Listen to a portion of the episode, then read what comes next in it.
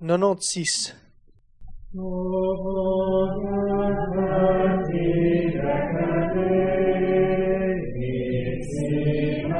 Esdras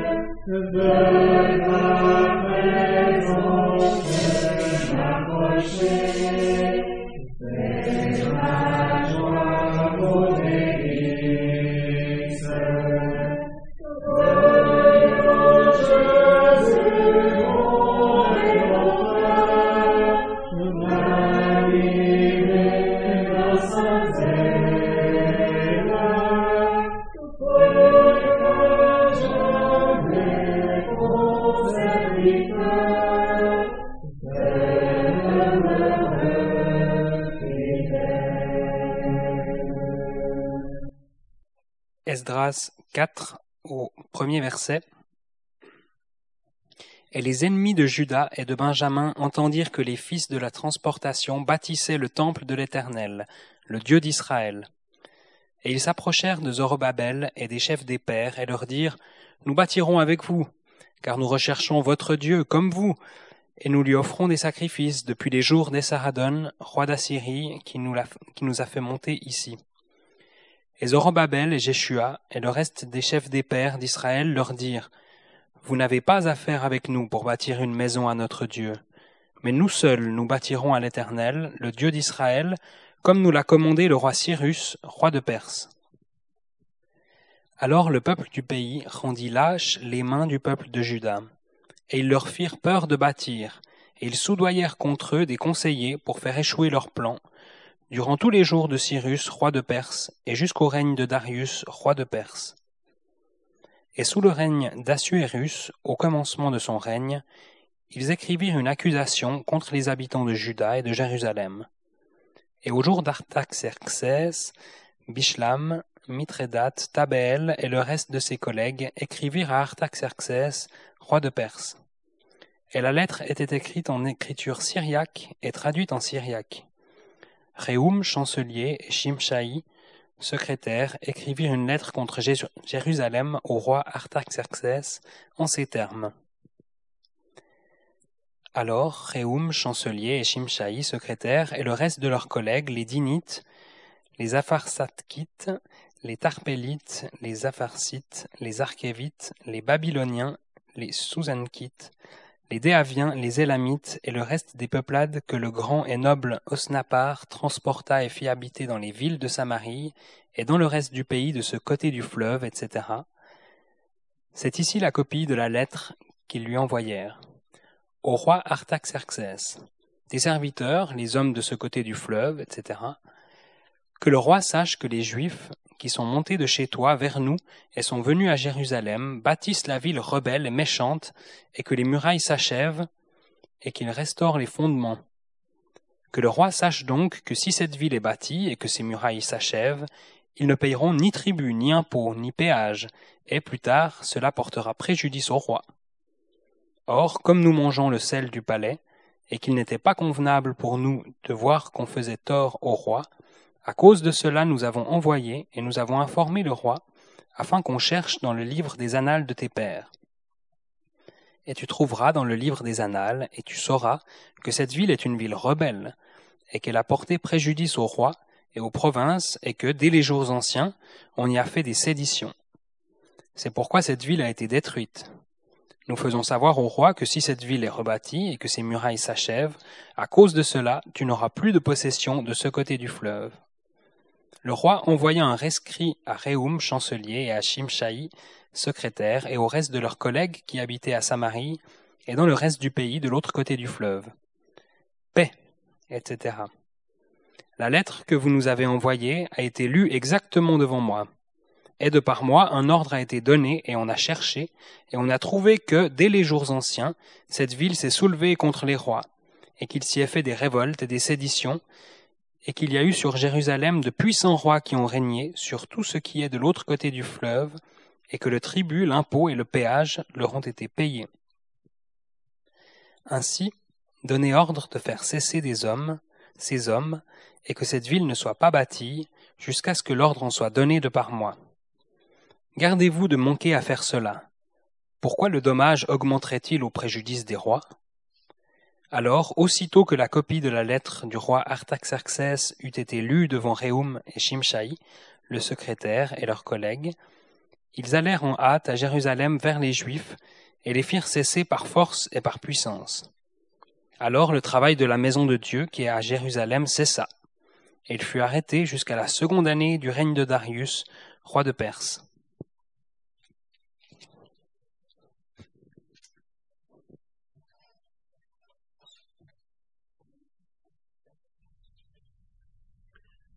Mardi dernier, nous avons eu devant nous les versets 10 à 13 du chapitre 3 de ce livre d'Esdras.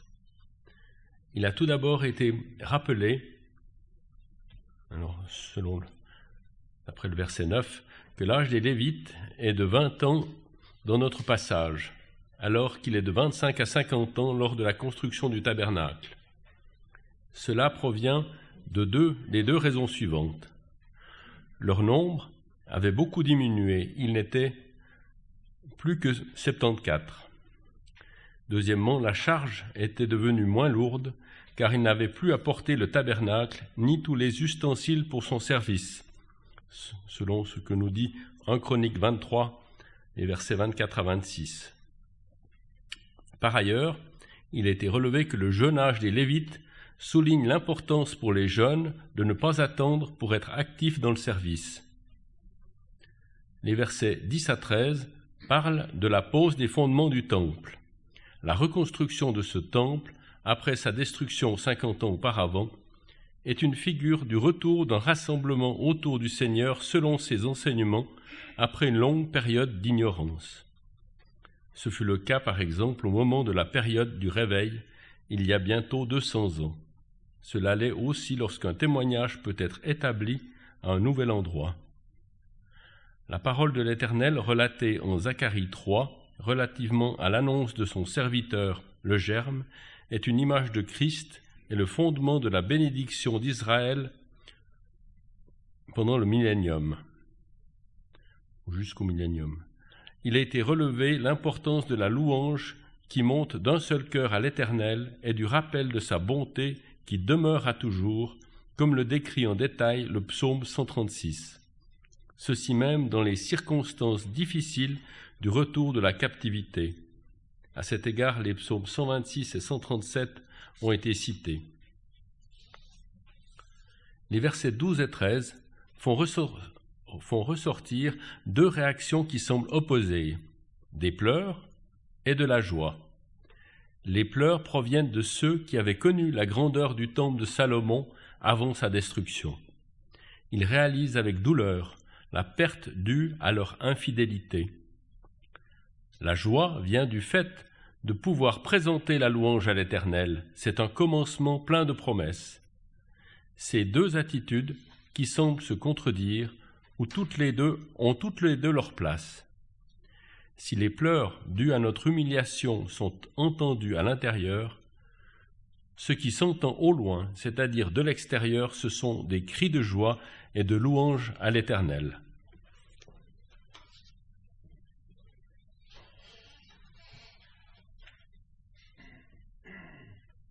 Juste dire que si notre chapitre 3, si le chapitre 3 a montré une belle, unité, nous avons vu au, au premier verset que le peuple s'assembla comme un seul homme, au verset 9 aussi, qu'ils étaient comme un seul homme, d'une part pour, pour louer, pour construire. Nous avons vu cette joie, cette louange, cette adoration qui a pu monter tous ensemble, avec joie et c'est, on voyait, on a pu voir le travail de l'Éternel. Eh bien, comme souvent, le chapitre 4 alors nous dépeint les, ce que l'ennemi, le travail de l'ennemi pour, décourager, pour, détruire cette œuvre, et on, le verra. Donc on peut voir en quatre, on peut y voir quatre étapes. Tout d'abord, par ruse, ils essayent de, soudoyer, le, les ennemis essayent de soudoyer le peuple d'Israël, ensuite de les intimider, de les accuser, et puis on voit à la fin, on l'a lu à la fin de ce chapitre, par, force et par puissance, ils les ont, ils les ont forcés à arrêter le travail de la construction du temple.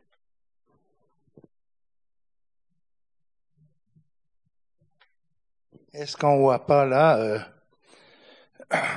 l'ennemi se transformer un ange de lumière, parce que ses, ennemis de Judas et de Benjamin, au début, ils voulaient aller euh, leur aider à bâtir le temple. C'était justement peut-être déjà pour s'infiltrer là-bas et, pour euh, euh, les, décourager à, à, bâtir ce temple. Ses ennemis de Judas il a dit, j'ai lu ça, je crois que il a dit que il, il, louait, mais il louait Dieu, mais il, louait aussi les idoles. Ils avaient, ils étaient un peu, ils avaient, ils faisaient deux, ils, ils mêlaient beaucoup, euh, comme dans certains pays, avec euh, le diable et, le, le, Seigneur. Et, ils, ils mêlaient beaucoup ces choses. J'ai peut-être encore une question. Est-ce que ces ennemis de Judas, c'était des fils de Lot ou bien? Je ne sais pas. Pose la question.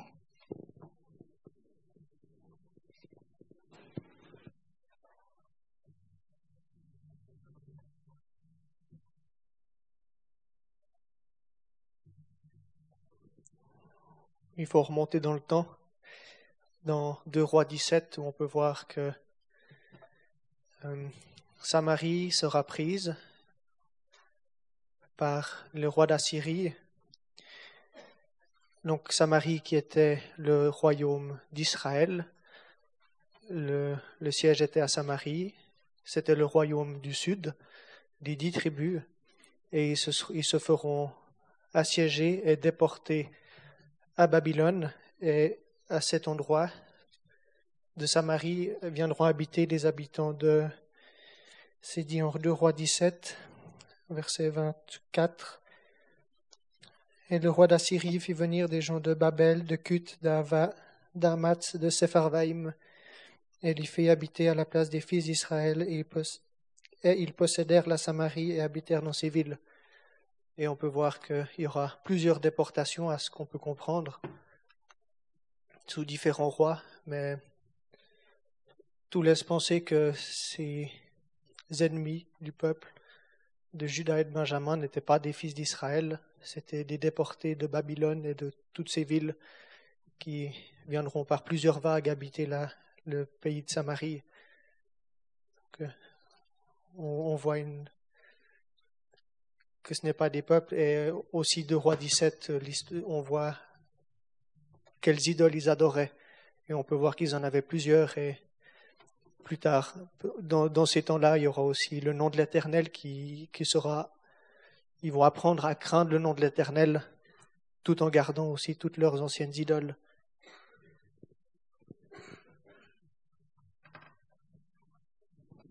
Donc ces nations venaient de Mésopotamie, et c'est pas là qu'étaient les peuples des descendants de Lot.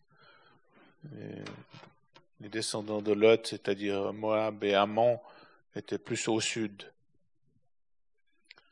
On peut, on peut quand même continuer dans 2 Rois 17, parce qu'on comprend mieux ce qui est dit ici. Si on lit un peu plus loin, donc on voit que ce roi de Babylone d'Assyrie, pardon, a amené des populations étrangères ici. Et puis, verset 25 de Roi 17, il, il arriva quand ils commencèrent d'y habiter qu'ils ne craignaient pas l'Éternel, et l'Éternel envoya contre eux des lions qui les tuaient. Et on parla au roi d'Assyrie, disant, Les nations que tu as transportées et que tu fais habiter dans les villes de Samarie ne connaissent pas la coutume du Dieu du pays. Et il a envoyé contre elles des lions, et voici ces lions les font mourir, parce qu'ils ne connaissent pas la coutume du Dieu du pays.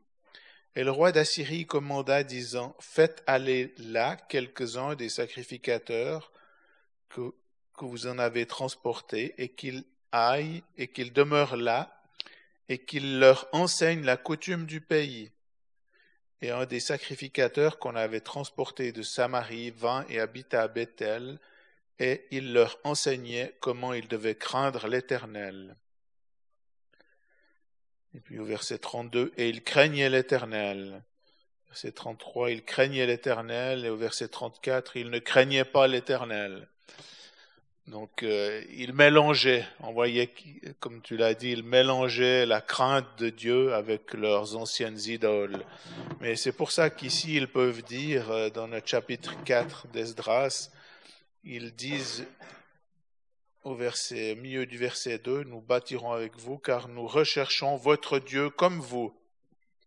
Nous lui offrons des sacrifices depuis les jours des Aradans, roi d'Assyrie, qui nous a fait monter ici. Donc, en fait, voilà, le roi d'Assyrie avait fait enseigner ces nations étrangères pour qu'ils connaissent euh, l'Éternel. Mais ce de roi 17 nous montre, voilà, et d'un côté, ils craignaient l'Éternel, mais d'un autre côté, ils n'avaient pas abandonné les, les idoles. Et, ça, on retrouve jusque dans les évangiles dans, en Samarie. En fait, euh, les Samaritains qui, on voit au puits de Sichar, hein, le Seigneur leur dit, vous, vous ne savez ce que vous adorez.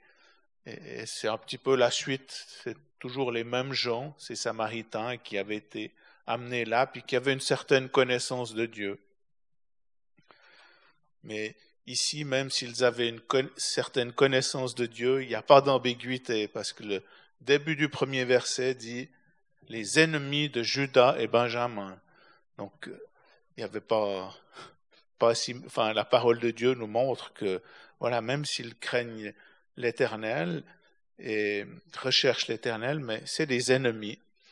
Et en fait, c'est vraiment pour nous une image des professants sans vie qui, veulent se mêler, mêlent aux, croyants pour, pour servir le Seigneur. Et, et là, nous voyons que voilà, pour ceux qui n'ont pas la vie de Dieu, ils ne peuvent pas servir le Seigneur comme, comme ceux qui avaient la vie de Dieu, c'est-à-dire les fils d'Israël, si on transpose ça sur, dans le Nouveau Testament. Et, et il, leur dit, il leur a bien répondu, vous n'avez pas affaire avec nous pour bâtir une maison à notre Dieu. Donc ils ne veulent pas s'associer à, un peuple qui, qui étaient mélangés, puis qui en fait, euh, voilà, n'étaient pas vraiment le peuple de Dieu. De la même manière, pour nous aujourd'hui, c'est par rapport à ceux qui n'ont pas la vie de Dieu. avec lesquels nous ne pouvons pas collaborer dans le service du Seigneur.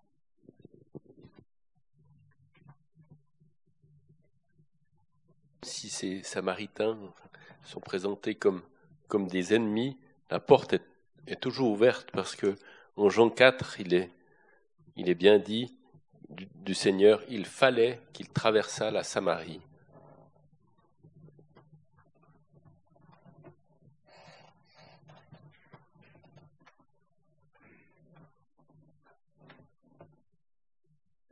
Almok, tu as dit pas de collaboration avec un incrédule, mais ça m'a fait penser à, à 2 Corinthiens 6, où déjà depuis le verset 14, ne vous mettez pas sous un joug mal assorti et on voit là non pas seulement le mariage, mais aussi les associations et quelle convenance y a-t-il entre le temple de Dieu et les idoles? Au verset 16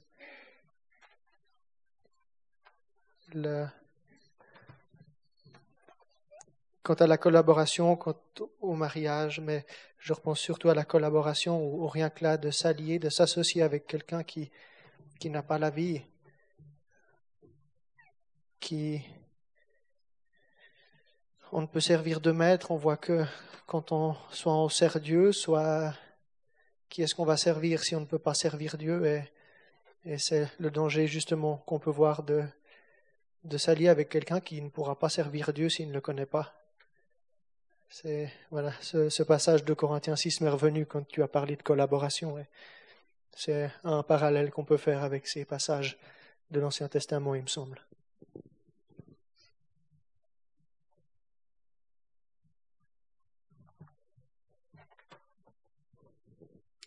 Oui, il ne peut pas y avoir de participation entre les ténèbres et la lumière. Et il y a un avertissement aussi qui nous est donné dans Matthieu 6, verset 7. Non, pardon, 7, verset 6. Ne donnez pas ce qui est sain aux chiens, ni ne jetez vos perles devant les pourceaux, de peur qu'ils ne les foulent à leurs pieds, et que se retournant, ils ne vous déchirent.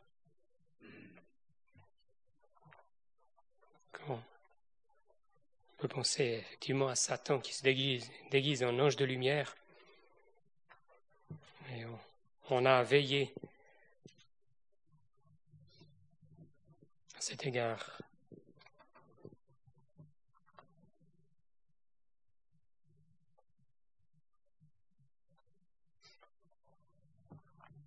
Il s'agit aussi surtout des, des, aussi des principes du monde que nous devons nous garder d'introduire dans le service euh, pour le, pour, pour le Seigneur. Euh, voilà des principes euh, que ce soit qui, sont contraires. En fait, voilà, si on on laisse pas au Seigneur la direction de son œuvre, par exemple, ou si on, on, a des principes, euh, des, on fait des choses, des compromis avec des choses que le Seigneur euh, n'approuve pas, eh bien, que le Seigneur nous aide ainsi de, d'introduire dans le, service qui, ici, c'est bien sûr, c'est la construction de la maison, c'est le service de l'adoration, d'introduire aussi dans l'adoration une organisation euh, qui pourrait éteindre l'esprit, par exemple. Ça, ça plaît euh, comme système du monde d'organiser, ça fait toujours, euh, voilà, ça donne de l'assurance et ça fait ordrer, mais c'est pas le principe divin. Ça veut pas dire que, comme Eric l'a dit, euh, c'est pas une question de, de personne parce que Dieu a tant aimé le monde, donc ce soit, soit des, si- s'il y a des professants sans vie, c'est pas que nous devons les haïr, nous devons aussi prêcher l'évangile, leur montrer le chemin du salut, mais dans les principes et dans le service pour, pour le, pour le Seigneur, dans l'adoration, nous devons nous tenir séparés de, de ce qui est, voilà, co- comme ici les, ceux qui construisaient le temple.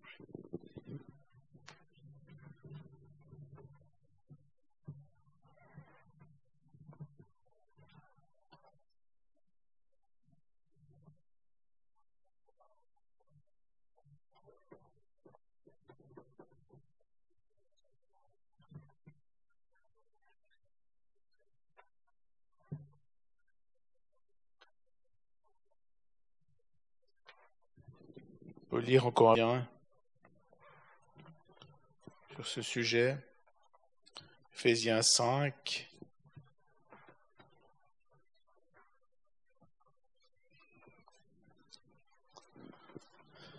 Au verset 6, que personne ne vous séduise par de vaines paroles, car à cause de ces choses la colère de Dieu vient sur les fils de la désobéissance. N'ayez donc pas de participation avec eux, car vous étiez autrefois ténèbres, mais maintenant vous étiez, vous êtes lumière dans le Seigneur. Marchez comme des enfants de lumière, car le fruit de la lumière consiste en toute bonté, justice et vérité, éprouvant ce qui est agréable au Seigneur. Et n'ayez rien de commun avec les œuvres infructueuses des ténèbres, mais plutôt reprenez-les aussi, car les choses qu'ils font en secret, il est honteux même de les dire, mais toutes choses étant reprises par la lumière sont manifestées, car ce qui manifeste tout, c'est la lumière. Voilà un peu cette euh, séparation, mais ce passage nous met à notre place parce qu'il il est bien dit, vous étiez autrefois ténèbres. Donc, euh, vous étiez autrefois comme ça. Donc, on n'a pas à se mettre au-dessus, mais à, à se, voilà, comme il est dit, pas avoir de participation avec eux.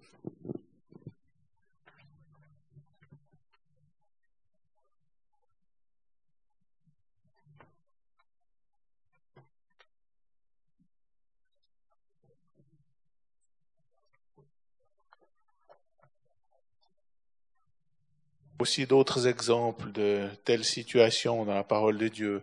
On peut remonter, par exemple, au temps de Josué où c'est les, les Gabaonites, voilà, qui sont venus avec ruse. Et puis ils ont réussi à tromper, à tromper Josué et le peuple qui se sont, voilà, ils, sont, ils se sont liés à ces Gabaonites alors qu'ils n'auraient pas dû. Je pense aussi à, au roi euh, Josaphat avec Akab. Il dit, euh, moi je suis comme toi, mon peuple comme ton peuple. Alors que non, non, c'était pas du tout la même chose. Akab était un impie. Il y a encore un autre roi qui a dit cela. Peut-être c'est Josaphat une deuxième fois, mais encore un autre, une autre occasion. Voilà, je pensais à ces, ces trois exemples.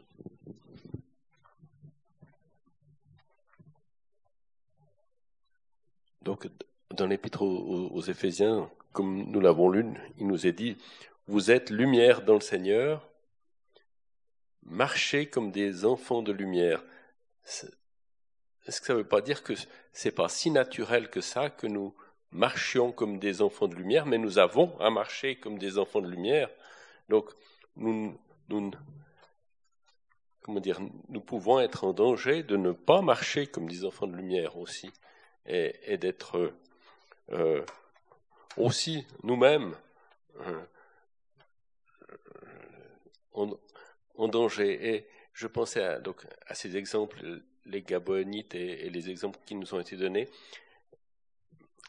Mais à, l'inverse, c'est ce qu'on a. Donc, il y a euh, à une occasion, David, David lui-même, alors, était dans un, a été dans un mauvais chemin et, a failli, enfin, et a été avec l'ennemi aussi. Mais je n'ai pas retrouvé le. On, l'avait vu lorsqu'on a étudié euh, euh, un Samuel, la vie de David. Euh, et nous sommes nous aussi en danger nous pouvons aussi être en danger d'être, à la mauvaise place. C'est, dans un autre sens. Oui, là, David avait trouvé refuge chez les Philistins, chez Akish.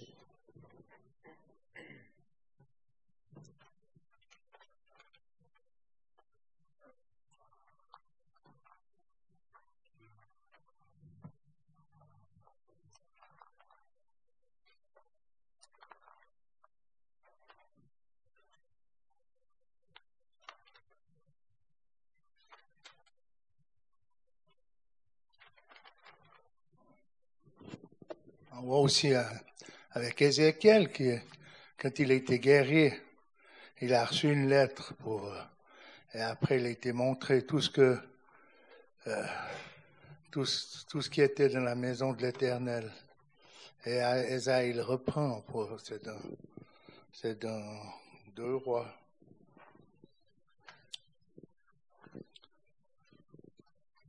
Deux rois 20.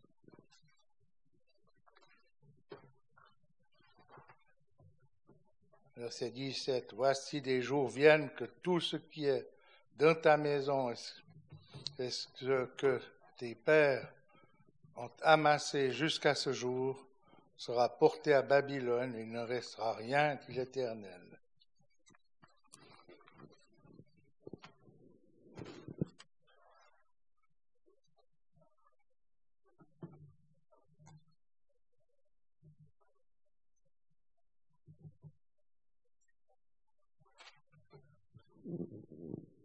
Pour aussi euh, renchérir sur ce qu'Éric a dit, euh, un des prophètes a dit aussi à un roi, aides-tu aux méchants?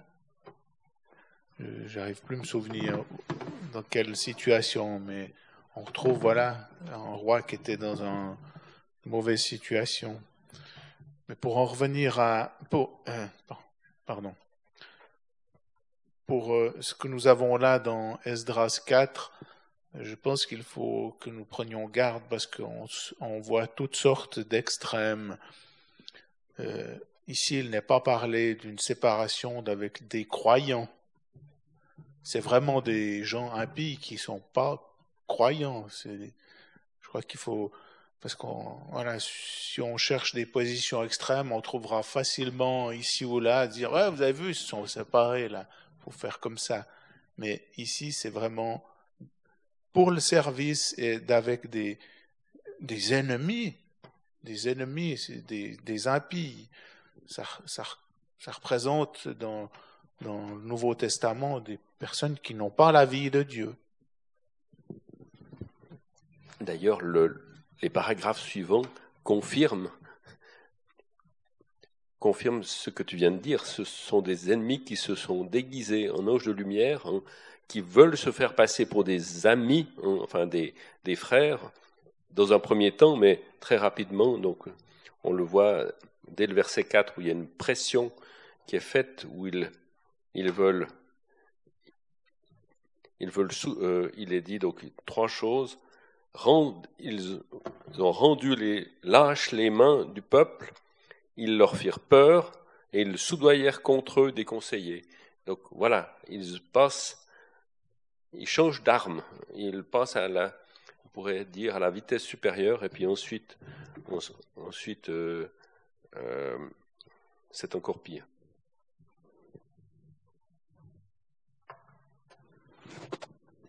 N'est-ce pas ce que l'apôtre Paul appelle la forme de la piété sans la puissance? Timothée 3.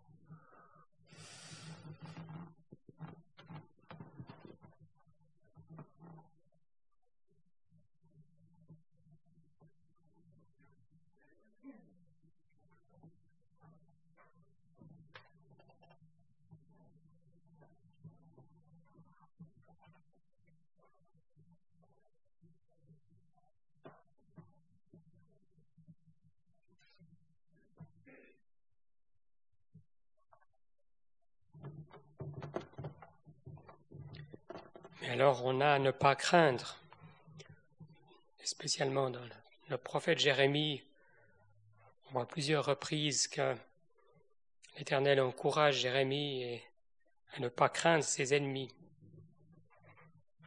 Dieu est plus puissant.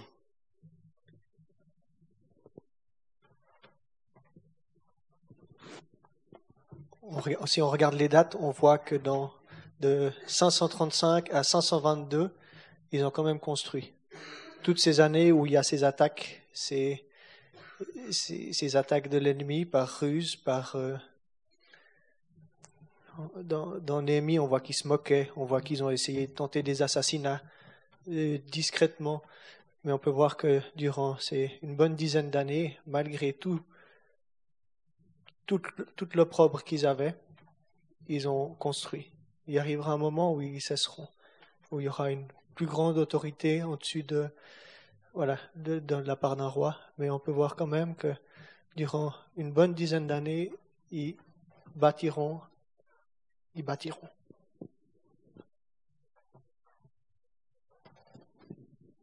Je ne suis pas si sûr parce que si, tu, si on regarde la note euh, I, non, J, donc le travail a été arrêté jusqu'en 519. Et puis il est marqué qu'il a cessé pendant pendant 15 ans, quelques versets plus haut. Euh, c'est marqué quelque part, je ne sais ah, je retrouve plus où c'est écrit. Ah non, c'est pas là. Ah, désolé, je sais plus.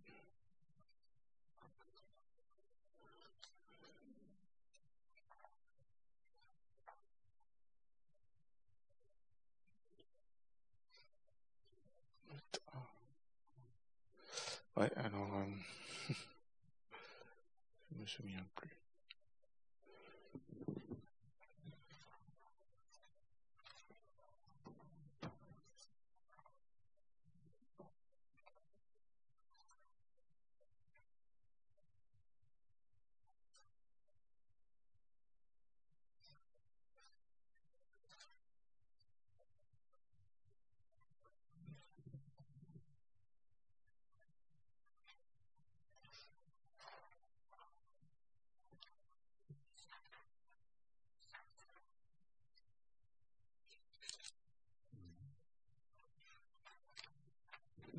Je retrouve plus où c'est marqué, c'est 15 ans.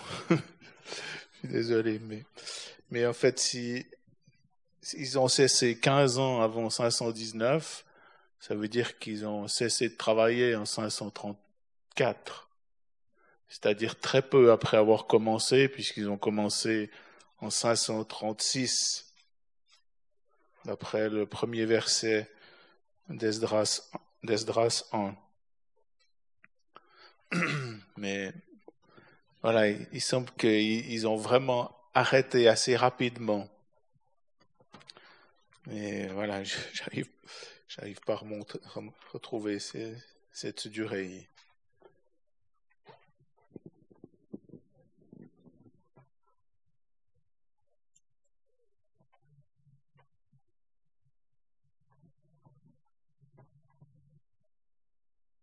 Mais dans tous les cas, c'est peut-être pas très important. Ce qu'on voit ici surtout euh, dans ce chapitre, c'est l'opposition extérieure. C'est l'opposition extérieure, alors que si on va dans, dans Agé en particulier, on voit que euh, il manquait quelque chose du côté du peuple, c'est-à-dire qu'il y avait un problème aussi à l'intérieur, un manque de foi je ne dis pas ça pour les accuser, mais c'est la parole de Dieu qu'ils, voilà, ils, ils, ont eu peur parce qu'ils avaient aussi des intérêts euh, propres pour eux. Et ils ont, voilà, il y a bien sûr l'opposition extérieure, mais leur état intérieur, leurs intérêts, a fait qu'ils ont, bah, que suis-je pour dire ça, mais qu'ils ne pas, se sont pas confiés en Dieu devant ces menaces qu'on voit dans ce chapitre.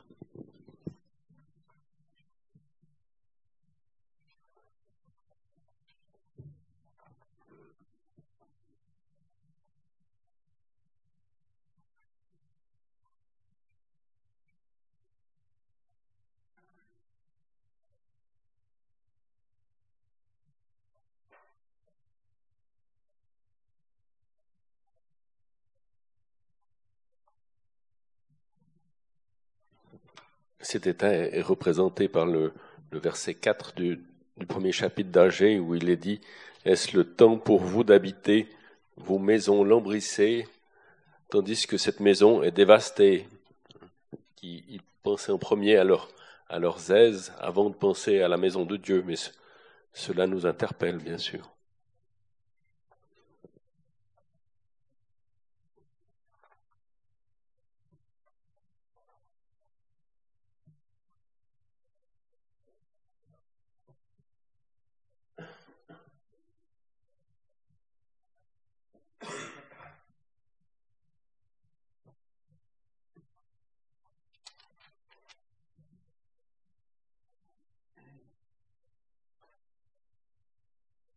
On a parlé de ce manque de foi dans, le peuple. Mais alors, à l'exemple du Seigneur Jésus au, au psaume 16, au verset 8, Je me suis toujours proposé l'Éternel devant moi, parce qu'il est à ma droite, je ne serai pas ébranlé. Et qu'en effet, le Seigneur Jésus soit toujours devant nos yeux, comme on le lit dans, dans Hébreu 12, fixant les yeux sur lui, sur le chef et le consommateur de la foi.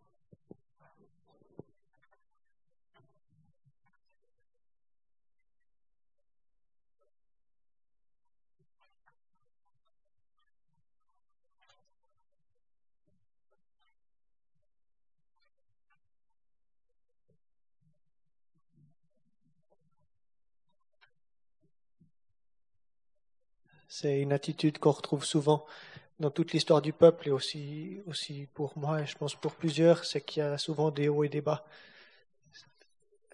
Tout, quand on regarde l'histoire des rois, spécialement de Juda, on voit des, des réveils, des choses merveilleuses qui sont, qui sont remises en lumière, qui sont, qui sont célébrées, des fêtes qui sont célébrées à l'éternel, et puis après on peut voir que ça, que c'est compliqué par la suite, et successivement, il y a des vagues et puis il y a des réveils. Et c'est quelque chose qu'on peut qu'on peut peut-être ressentir dans notre vie de foi. En tout cas, c'est quelque chose qui est très évident dans la parole par rapport à cette époque, ces certaines époques-là. Et l'important de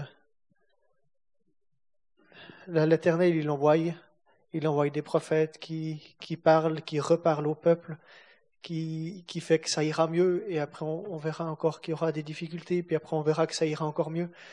Mais qu'on puisse quand même s'encourager, que, que je crois qu'on a tous des hauts et des bas aussi, et que ben, ce, qui, ce, qui a, ce qui a aidé, c'était d'écouter des hommes, aussi des femmes, qui étaient envoyés de la part de Dieu pour, pour redonner un, un, nouveau souffle, un, coup d'énergie, je ne sais pas comment dire. Mais l'important aussi peut-être de contact de, avec d'autres, avec d'autres croyants, et puis le Seigneur pourra nous parler, pourra nous réveiller, ou par sa parole. On a tout ce qu'il faut dans sa parole, mais voilà, différentes méthodes. Mais qu'on peut voir que c'est, c'est haut et c'est bas, c'est quelque chose qui, qui s'est répété par le passé, mais voilà, le Seigneur, il veut, il veut nous aider et il veut, il peut, il veut nous envoyer aussi des gens autour de nous, parfois pour nous, pour nous aider à nous relancer.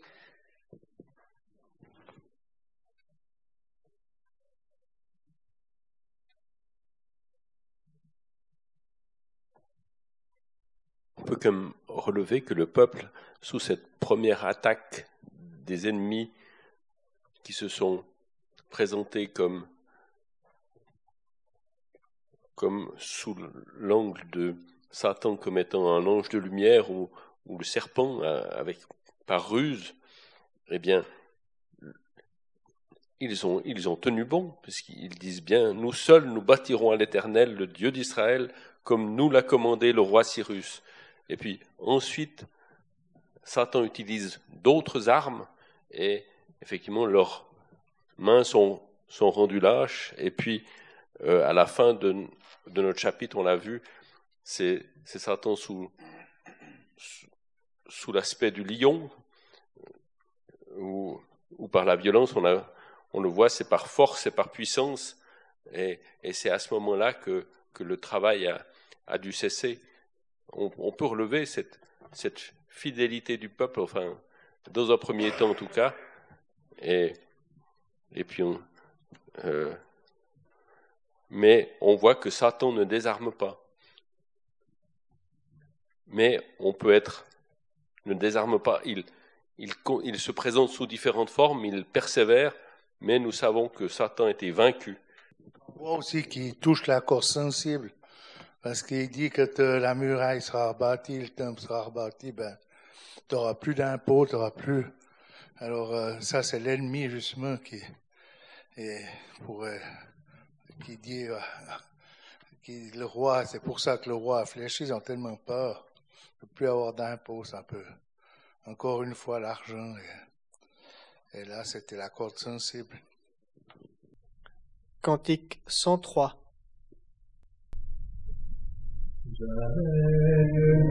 Thank